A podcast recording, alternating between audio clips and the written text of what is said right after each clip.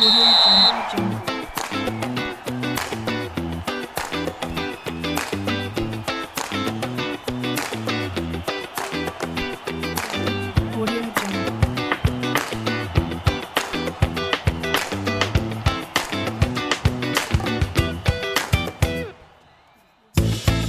Amigos, ¿cómo están? Bienvenidos eh, a otro episodio más de El otro lado del fútbol aquí a través eh, de nuestras eh, plataformas. Hemos tardado un poquito en grabar ese tercer episodio por temas logísticos, pero vamos a ir ya incrementando los, los, los capítulos a medida de que pasen las semanas. Hemos hablado ya de dos situaciones importantes en los dos primeros episodios. Hoy vamos a centrarnos un poquito en los torneos europeos de clubes que nos pareció junto a Pato Granja importante, dada la, la, la Champions que, que, estamos viviendo, ¿no? Y que sin duda trajo mucha, mucha, mucha expectativa a nivel mundial, por, especialmente por el mercado que, eh, que vemos, ¿no? La, la, llegada de Messi sin duda al, al PSG, lo que pasó con, con, Cristiano Ronaldo al Manchester United y, y demás eh, transferencias, especialmente con el equipo parisino, ¿no? Que, que rompió el mercado. Pero bueno, saludamos con Pato. ¿Qué tal, Pato? ¿Cómo estás? Buenos tal? días, buenas tardes, buenas noches, como siempre. Como siempre, ¿qué tal? ¿Cómo vamos, Willy? ¿Qué tal, amigas, amigos? ¿Cómo están ustedes?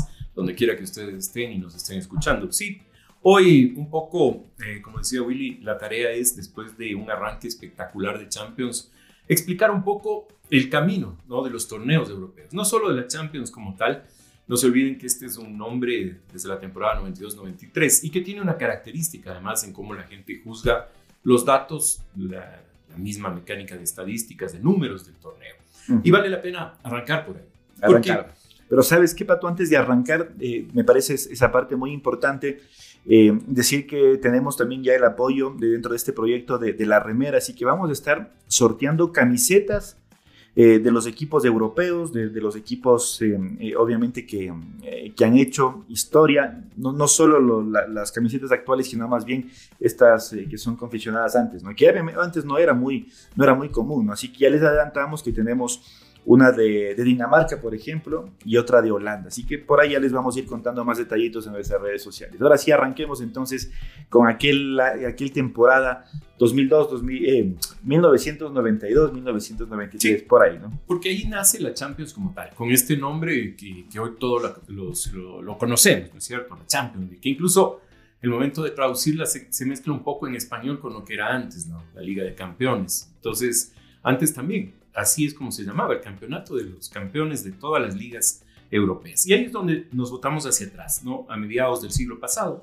1955 en realidad, que es el momento donde arrancan los procesos eh, ya formales de los torneos europeos. Eh, existían pequeñas competencias regionales y demás de clubes. De clubes, ¿no? ¿no? Que, Europa que siempre ha sido así por sí. la cantidad de países. ¿no? Sí, en ese entonces no olvidemos que teníamos en 1955 aproximadamente 33 países en Europa. Esto va cambiando con el tiempo y te vas dando cuenta que la mecánica que se utilizaba no alcanzaba para un solo torneo. Pero empieza esto que era la Copa de Campeones, la Liga de Campeones, donde la disputaban únicamente los campeones de cada país. Así nace este torneo. Así es como empieza esto. ¿Quiénes son campeones de cada liga? Copa de Campeones. campeones. Copa de Campeones. Puro y duro campeones. Al mismo tiempo, eh, este como primer torneo, 1955, que a propósito para los hinchas del Madrid termina de ser muy dulce, no solo porque ganan las cinco primeras ediciones, sino porque adicionalmente, claro, coincide con la llegada de Alfredo Di Stéfano. Ya le vamos a dar el lugar en la historia que merece eh, la saeta rubia, pero en ese camino se dan cuenta que quieren masificar esto, que, que más equipos puedan ir disputando torneos. Y se da un hecho hacia los cierres de los 60, que es importante, de un segundo torneo, que era básicamente lo que se llamaba la Copa de Ferias. Porque después pasa a ser la UEFA. Exactamente. Exactamente. ¿Por qué. Copa de Ferias? Porque las disputaban solamente las ciudades que tenían ferias grandes y reconocidas a nivel comercial e industrial. Entonces aparece Birmingham, Barcelona, etc. Pero ese torneo, que ya estaba lanzado, que tiene unas primeras temporadas de disputa, toma esta fisonomía más bien de ser un torneo para clubes y cambia a la Copa de la UEFA. ¿No es cierto? La, Copa que en su momento todos veían como un segundo torneo. Pero al mismo tiempo, no se olviden ustedes que en Europa el nacimiento de los torneos, previo a los campeonatos, tiene una historia con las copas de cada país. Y ahí es donde entra el tercer torneo europeo que existía y que muere en la temporada 99, es decir, con el eh, siglo pasado, que se llamaba la de campeones de Copa, que era el segundo torneo en realidad en importancia, porque primero estaban los campeones de la liga, que iban a la actual Champions o la Liga de Campeones, estos segundos que ganaban la Copa de cada país y que se movían o iban a la disputa del segundo torneo, y después venía el tercer nivel, que quedó como la Copa de la UEFA, la Copa de Ferias en su arranque, lo que hoy denominamos como, como Europa League. Bueno, hoy hay dos ya. Sí, hoy hay dos, porque como les decimos, este de los ganadores de Copa termina en el 99 su, su participación. Ahí es cuando deciden más bien fortalecer en dos torneos, fortalecer la, la Copa de la UEFA como uno de los torneos principales también, darle mayor sentido. Y dependiendo del país, empieza esta suerte de rankings en base a, temas eh, numéricos de participación, de éxito de los equipos, a eh, engrosar los campeones de Copa, normalmente la, misma Liga de Campeones, en otros casos, dependiendo del país, moviéndose a la Copa de la UEFA. Pero existían tres torneos. Ahora, Pato, como, como todo en el fútbol, todo esto vinculado a, a tener más ingresos, eh, a tener más ingresos, más competencias, si hay más competencias, si hay más partidos, si hay más participantes y más países, va a existir más, eh, digamos, demanda del producto. Y por ello es que los europeos en esto son campeones. ¿no? La, la, Champions es un torneo muy, muy comercializado por las grandes marcas. Estamos acá en Sudamérica lejísimos, obviamente, porque incluso nuestros mejores jugadores están allá. Eh, pero todo esto nace desde un fin comercial. Ya el fútbol pensado desde eso. Sí, porque te vas dando cuenta que necesitas más partícipes, que el pastel tiene más personas o más equipos que empiezan a interesarse y vas nutriendo la parte financiera y económica. Y eso es lo que está pasando. Este año, para afianzar lo que dice Willy, tú tienes básicamente 2.800 millones de dólares para repartir en los torneos europeos. Es increíble. Además, con un concepto distinto al que manejamos acá, ¿no? Pues ya no se olviden que no necesariamente el equipo que más gana es el campeón, porque acá hay unos determinados índices, unos parámetros y además unas reglas de juego el equipo que más gana, el equipo más goleador, etcétera. Muy buenas métricas. Exactamente, las métricas distintas. Acá esto todavía ni lo concebimos. Evidentemente no llegamos a un monto repartido entre Sudamericana y Libertadores ni de cerca que haga cosquillas de no, 1.800 pues, millones. No, no, pasamos de los 100. Exacto. Y, y, te vas dando cuenta de las, las, dimensiones, la, la diferencia de dimensiones. Pero el principio era este. Mayor competitividad, mm, participación mayoritaria de otros equipos, unir más a países europeos.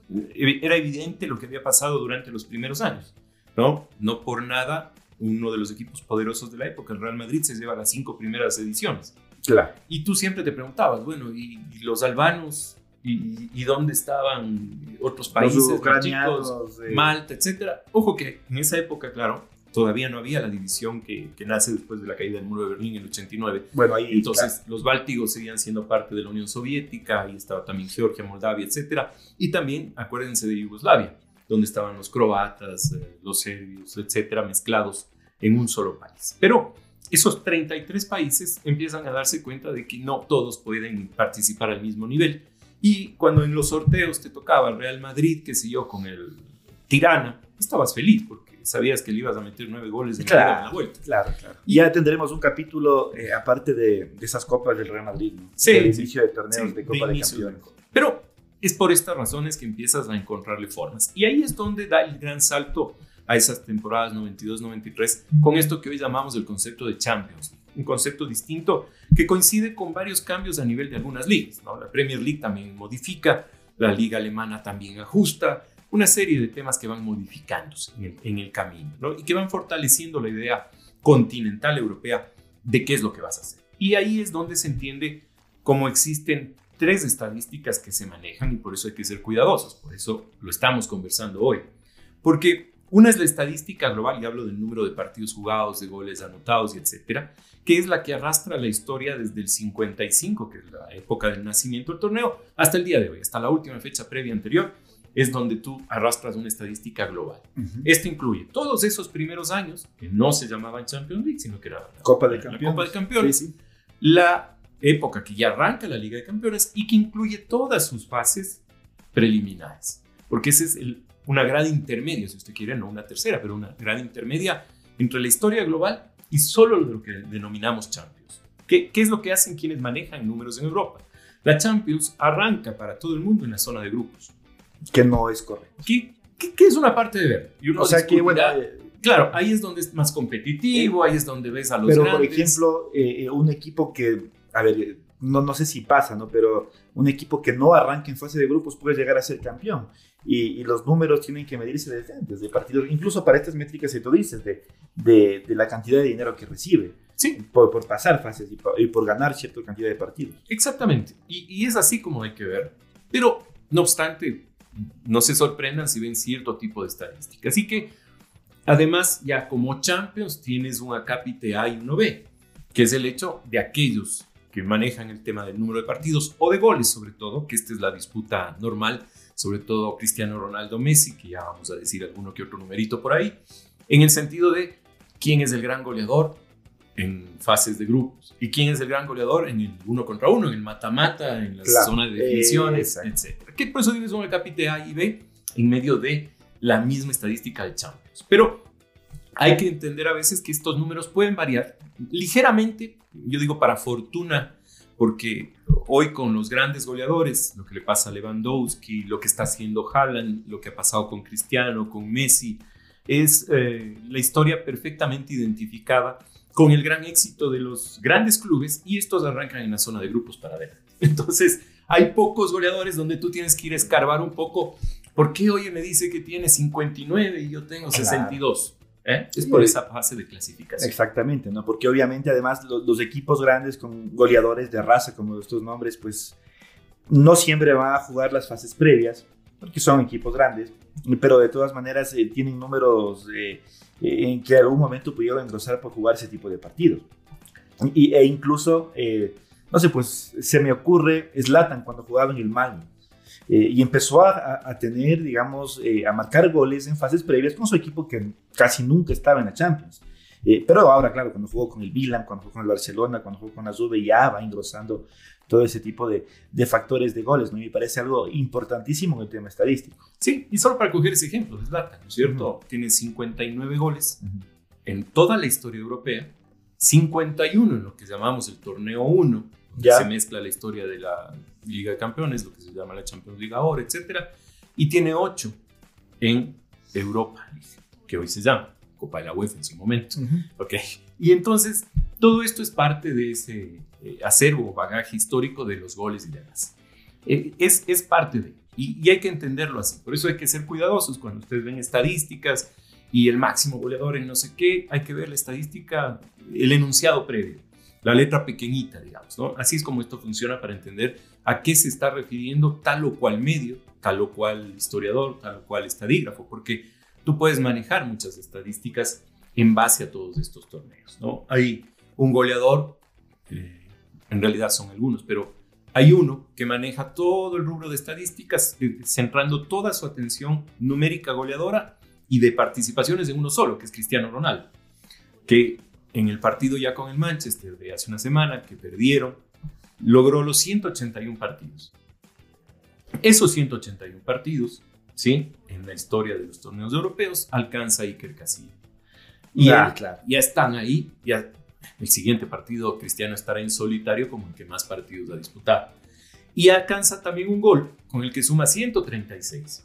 En el caso de todos, absolutamente todos, logrados, materializados en el, el torneo máximo. Los, los números de Cristiano son enormes. ¿no? Sí, enormes. sí. Ah, i- imaginemos, Lionel Messi viene atrás y viene con 120 y uno dice, wow, 120. Acá, para entender la dimensión de estos números, tal vez tenemos que votarnos al arranque de este torneo. En toda esta época del 55 hasta antes de la aparición de Champions, Con los cinco años, de, con los cinco Champions del Madrid. con las cinco Champions consecutivas del Madrid, más todo lo que hizo Alfredo Di Stéfano, él era el máximo romperredes del torneo. Ujú. Y los 49 goles, ojo con este número, 49 goles de Alfredo Di Stéfano eran inalcanzables. Claro. Se, claro. se so- se sostienen por muchos años y tiene que aparecer otro ídolo de- del Madrid, el que nunca hace nada, como le denominaban en la cadena SER, ah, y era el apodo de Raúl González Raúl Blanco, González Blanco, claro. para que llegue a 71. claro, cuando lo alcanza a los 49, todo era una locura y empieza a seguir sumando y llega a 71 goles. Bueno, y repito, esa, esa cifra, 49, 71, y tú dices, una verdadera locura. Ya Raúl es inalcanzable, ¿no? Porque tú estás viendo que básicamente No, es que el fútbol se suma, transforma. claro, suma el aparecen esos dos 60% de, y- de Di Stéfano. Claro. Y dices, esta es una cosa increíble. Y los 71 goles, ¿sí? Son una cifra que hoy maneja Karim Benzema en el mismo torneo.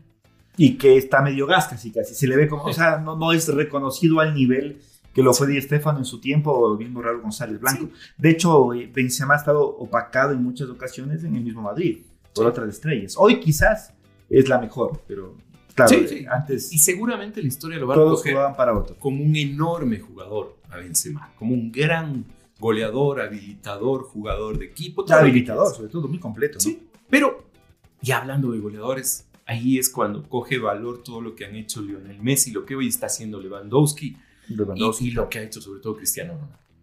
Porque esas cifras, esas cantidades, vuelvo y repito, la historia recoge que no era factible verlas. Y ojo, que antes, como no existía fases de clasificación, tú te enfrentabas con el que el sorteo te mandaba. Exacto. Y el Real Madrid, de Alfredo Di Stéfano, sí, de Puskas, de Real, de todo lo que tú quieras, igual el Barcelona en su momento con enormes nombres, igual el que El tú Milan. quieras, el, el Ajax de los 70, El el, el Bayern, absolutamente todos podían enfrentarse con el peor equipo de promedio campeón de cualquier liga. Te tocaba el campeón de Malta, podía sumar el noruego, el islandés, y todo estaba permitido, porque eran partidos de ida y vuelta, y entonces tú podías meterle 6 en el uno, 4 en el otro, 5 acá, Y listo. y listo. Y eso recoge la historia, porque eso también está. A veces uno tiene que sonreír cuando Esa dice... es la letra chica de los contratos. Exacto. Y uno dice, a ver, la gente critica, claro, dice Cristiano le hace tantos porque le hizo cuatro a este, tres al otro. Maro, Messi, no sé qué, con una mano atada, le hizo cuatro al de aquí, tres al de acá, dos más allá. Exactamente lo mismo funcionaba antes. El tema es lo importante de lo nutrido de esa estadística goleadora, de estos dos fenómenos que hemos tenido la oportunidad y el gozo de mirar, porque esto es parte de lo que tenemos que valorar. In- Increíble, es increíble. Eh, ahora hay un tema para, para proseguir, Pato, pero eh, todos estos números, todos estos récords, eh, tiene que ver eh, también por, por la cantidad de jugadores que se tiene en Europa. Porque allá juegan los mejores del mundo, ¿no? Por decir, acá en, en Sudamérica, Alberto Spencer sigue siendo el goleador de la Copa Libertadores y está lejísimo de que alguien lo, lo- lo- ni siquiera lo iguale. ¿Por qué? Porque acá ya eh, el Kun Agüero le vendieron a los 17, Lionel Messi ni jugó acá.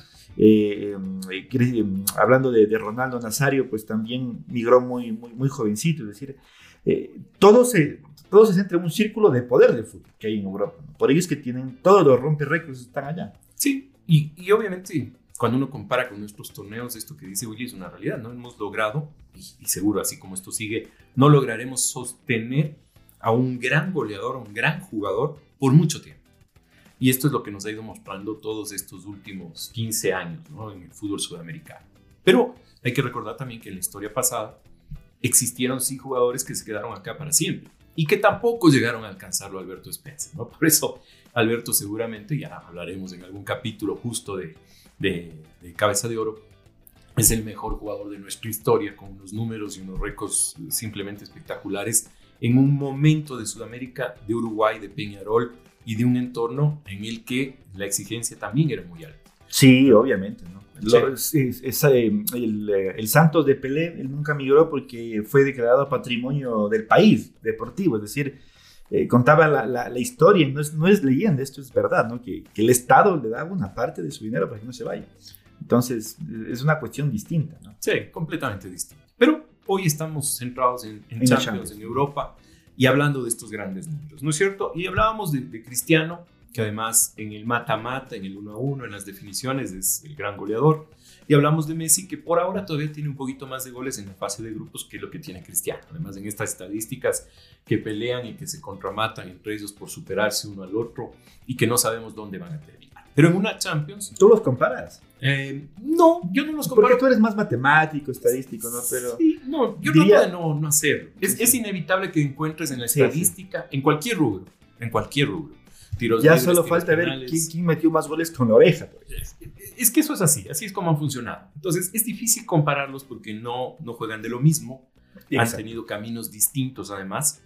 Eh, el uno con dos años de edad más que el otro. Esto es también un hándicap que está ahí, por eso es envidiable eh, mirar a Cristiano con la edad que tiene, físicamente el portento que es, cómo se conserva y cómo sigue teniendo esa ambición, eh, hambre de seguir venciéndose. ¿no? Exacto. Pues en la Eurocopa vimos que empezó a vencer todo. Finalmente ya fue goleador de una Euro, finalmente.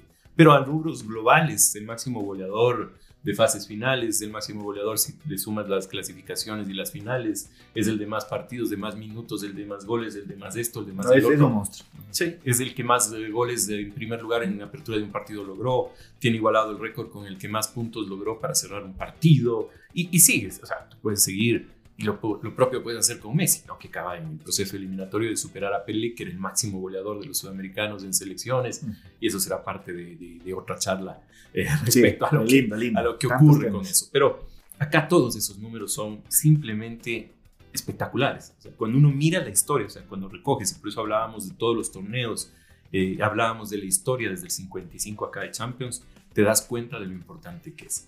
Y hoy, evidentemente, hay un par de goleadores y uno dice nacientes, nuevos. Uno puede tomarlo como quiera al, comentario o al, término, ¿no es cierto? Como Kylian Mbappé o como el mismo eh, Holland. ¿Por qué? Porque, claro, Haaland acaba de vencer el récord para llegar a la cantidad de goles que, que tiene. ¿no? ¿Cuántos partidos para llegar a tantos goles en campeonatos europeos, en torneos europeos? Y es una verdadera locura. Si él sigue esa proyección, probablemente en cinco años estás hablando de que está muy cerca, si no de Cristiano, de Messi.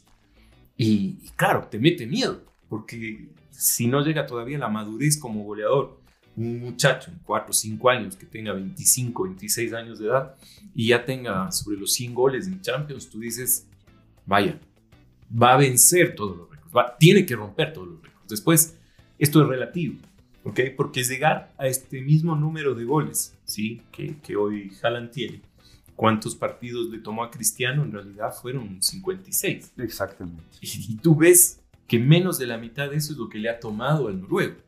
Es increíble, ¿no? Es una locura. Eh, y siempre, siempre al parecer eh, hay, hay eso, ¿no? De que, de que van naciendo otras estrellas que, que van a romper algún momento los récords. Porque el fútbol competitivo también empieza. eh, hoy hoy un, un chico de 16 años puede marcar su primer gol en un torneo.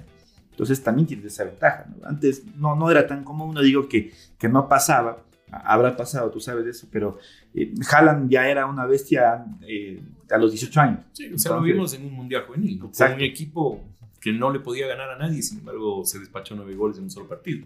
Es increíble. Y tú dices, "No, algo debe tener este Claro, muchacho. claro. El Dortmund lo entendió y hoy vale lo que vale y pesa lo que pesa, Claro. ¿no? Un depredador que es este eh, Holland, ¿no? Porque eso es lo que hace, ¿no? Es un jugador que jugando mal y no apareciendo es capaz de hacer gol. Y es el típico jugador eh, de, de, de esa Europa, digamos, de arriba, ¿no? Que, que es muy... eh, a ver, no, no es tan... eh, no es tan pasional como un italiano, como, como un español, hablando de los europeos, obviamente, eh, pero es bastante práctico, ¿no? Bastante práctico, nórdico, o sea, eh, en, su, en su actuar futbolístico, eh, demasiado práctico, digamos, Haaland. Sí, y es eh, a lo que tal vez tengamos que irnos acostumbrando, ¿no? Es el, el nuevo gran goleador que, que tenemos que ver los siguientes años. Después, esto es siempre como todo relativo. Hay que ver si te perdonan las lesiones, si te perdonan una serie de temas.